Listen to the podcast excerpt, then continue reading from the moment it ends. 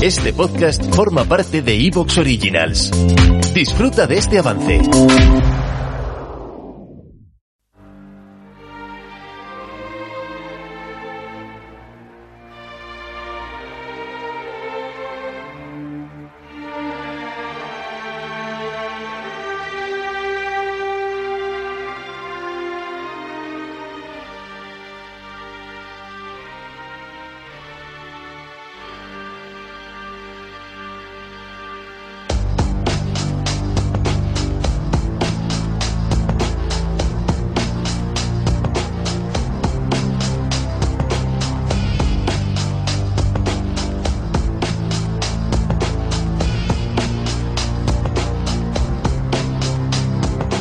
Buenas tardes, amigas y amigos oyentes de Colectivo Burbuja. Os doy la bienvenida a un nuevo programa de radioactividad Economía Directa.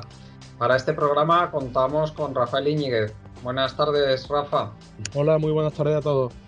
Contamos también con David del blog Historia, Economía, Filosofía. Buenas tardes, David. Hola, buenas tardes. Contamos también con Daniel Rueda. Buenas tardes, Dani. Muy buenas, un placer estar por aquí de nuevo. Igualmente. Y contamos también con Francisco Villatoro. Buenas tardes, Francisco. Un placer estar con vosotros de nuevo, hace muchísimo tiempo. Igualmente, además hacía ya tiempo que no estabas por nuestro podcast, yo, yo creo que un par de años por lo menos. Puede o sea, ser, puede ser, puede ser antes de la pandemia, sí. Que muchas, muchas gracias por venir otra vez por aquí, porque es todo un privilegio y un placer contar contigo. Bueno, para los oyentes que nos recuerden que, que es Francisco, pues bueno, eres un científico muy notable desde mi punto de vista muy destacado y además un divulgador de la ciencia magnífico con, eh, con una experiencia amplísima en divulgación de la ciencia. Okay. Sí, llevo ya más de 12 años eh, divulgando fuerte ciencia en mi blog, en diferentes medios y, y, la verdad es que disfruto mucho divulgando ciencia y aunque de, como científico yo no soy un gran científico, soy más bien mediocre, pero como divulgador sí me encuentro entre los divulgadores más reconocidos de España. Sí. Bueno, bueno, y como científico bastante mejor que eso que acabas de decir. en fin. Bueno, y desde luego coincido con, con, a nivel de divulgación científica, para mí, vamos, estás, estás por ahí arriba, por ahí arriba del todo. En, en, eh, si hubiera, que, si hubiera que, que, elegir un top 10, yo que te, desde luego te ponía sin lugar a dudas ahí. Bueno. Muchas gracias. En fin, Hoy vamos a hablar de, la situación a nivel energético, pues sobre todo a nivel mundial, pero también europeo, porque la situación es sumamente preocupante en Europa. También vamos a hablar a nivel español cómo están, cómo están las cosas, especialmente después de cómo está evolucionando la, la guerra de Ucrania y cómo, cómo ha reaccionado la OPEC a ese último recorte de 2 millones de barriles día en la producción y, esa, y cómo ha rehusado el aceptar las presiones por parte de los Estados Unidos, de la, del presidente Biden, en el, en el sentido de que no hicieran esos recortes.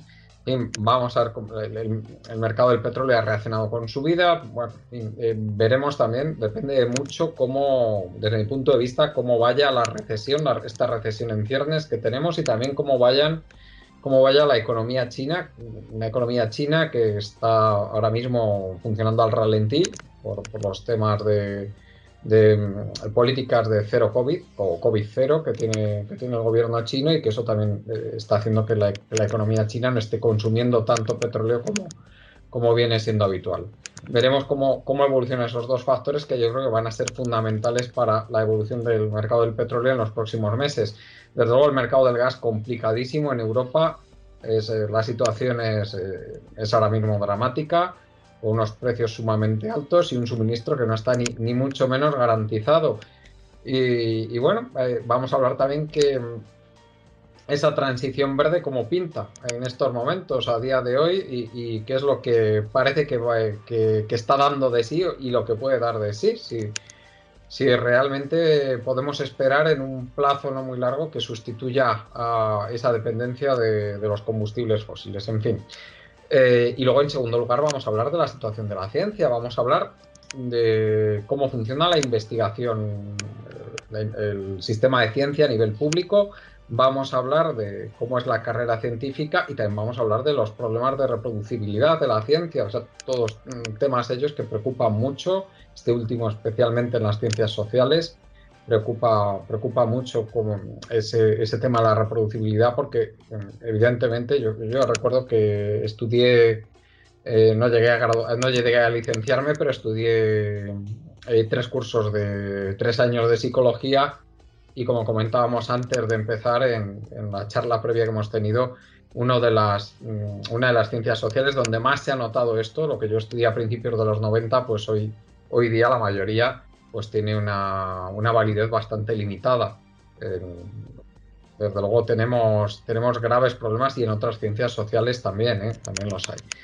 la economía, que es otra de las cosas que yo conozco bastante, pues los, los, problemas son brutales tanto para establecer marcos teóricos como para reproducir experimentos. O sea, es el, eh, o para interpretaciones estadísticas también. En fin, empezamos con el, con el primer tema, con la situación ahora mismo a nivel energético. Y a mí me gustaría, Rafa, que empezaras tú y nos, y nos dijeras cómo ves ahora mismo la situación del mercado del petróleo y, luego, si quieres, meterte también con el mercado del gas, eh, el, tema de cómo está el, el, problema del suministro eléctrico para, en Europa y en España para, para este otoño-invierno, porque las cosas pintan regular tirando a mal, ¿no, Rafa? Sí, bueno, eh, tal y como en nuestra línea en este programa, eh, de que somos un poco quizás pesimistas o excesivamente realistas, pues el cuento de Pedro y el Lobo pues está llegando a, que, que cuando, cuando Pedro llama de verdad al pueblo eh, con urgencia diciendo que el lobo está en las puertas, pues parece que nadie se lo acababa de creer y el lobo ha empezado a dar mordiscos. Entonces, eh, el impacto que estamos teniendo ahora en nuestra vida cotidiana, amparada y sostenida por los, los combustibles fósiles, eh, los que tú has nombrado en, la presentación, de, petróleo, eh, gas y bueno, y por ende la, la, generación eléctrica en la cual entra el carbón y bueno, hay muchas noticias últimamente acerca del carbón que se había despreciado en, esto, en este último lustro, pues andamos que eh, ha, habido esta semana una noticia muy, muy, muy relevante, que es que eh, entre OPEP y, bueno, los mayores productores y exportadores de petróleo, junto con Rusia, eh, han decidido rebajar 2 millones de barriles diarios la producción. Eso no, no tiene, o sea, de forma voluntaria y por un recorte dictado desde la, estas organizaciones, no recuerdo yo ninguno o casi ninguno de recorte de estas características. Eso supone ahora mismo aproximadamente entre un 2 o un 3% del, de, del, del input eh, de petróleo en el mundo con el impacto. Sí, sí, perdona, Rafa. Hubo un recorte fuerte durante el COVID, pero fue porque la demanda se había hundido, lógicamente. O sea, que lo que pues hicieron fue adaptarse a la caída de la demanda, pero desde luego en situaciones de demanda fuerte como ahora, no tienes toda la razón que no. ¿eh?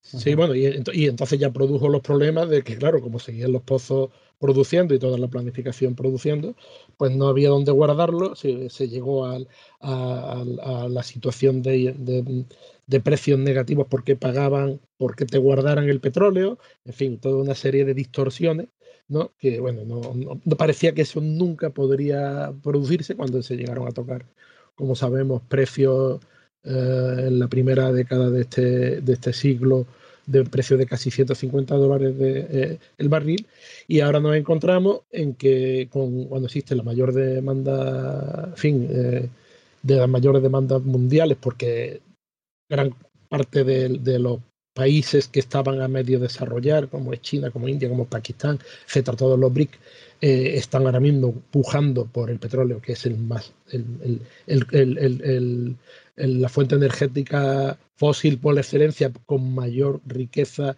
eh, de densidad energética y mayor versatilidad por, por, todo tipo de, características de facilidad de transporte, etcétera, todas las, características que lo han hecho el rey de, la energía, ¿no? de la energía disponible para, cualquier parte del mundo, pues tenemos que eh, entre la falta de inversión de prácticamente la última década ¿eh? y la pérdida de calidad, la pérdida de, de producción, de sobre todo de petróleo convencional, ¿no? porque no, no nos olvidemos que toda la, la producción se ha incrementado con petróleo eh, no convencionales de un uso limitado, ya sea para por temas de, convertibilidad en destilado, etcétera, pues eh, el mundo está ahora mismo convulsionado totalmente, los precios no se, no se logran estabilizar de una forma coherente, eh, está sujeto a,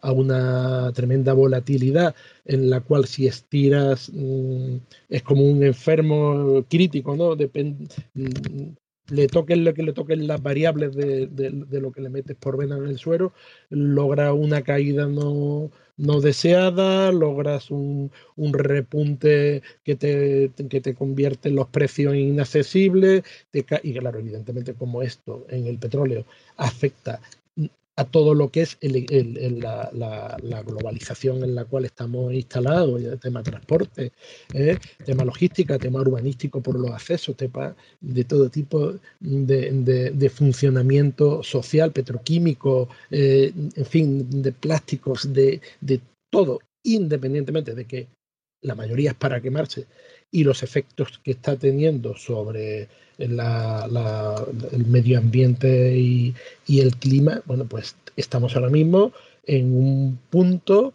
eh, en el cual eh, parecía que íbamos a tener una sustituibilidad y, y bueno, pues esta sustituibilidad no.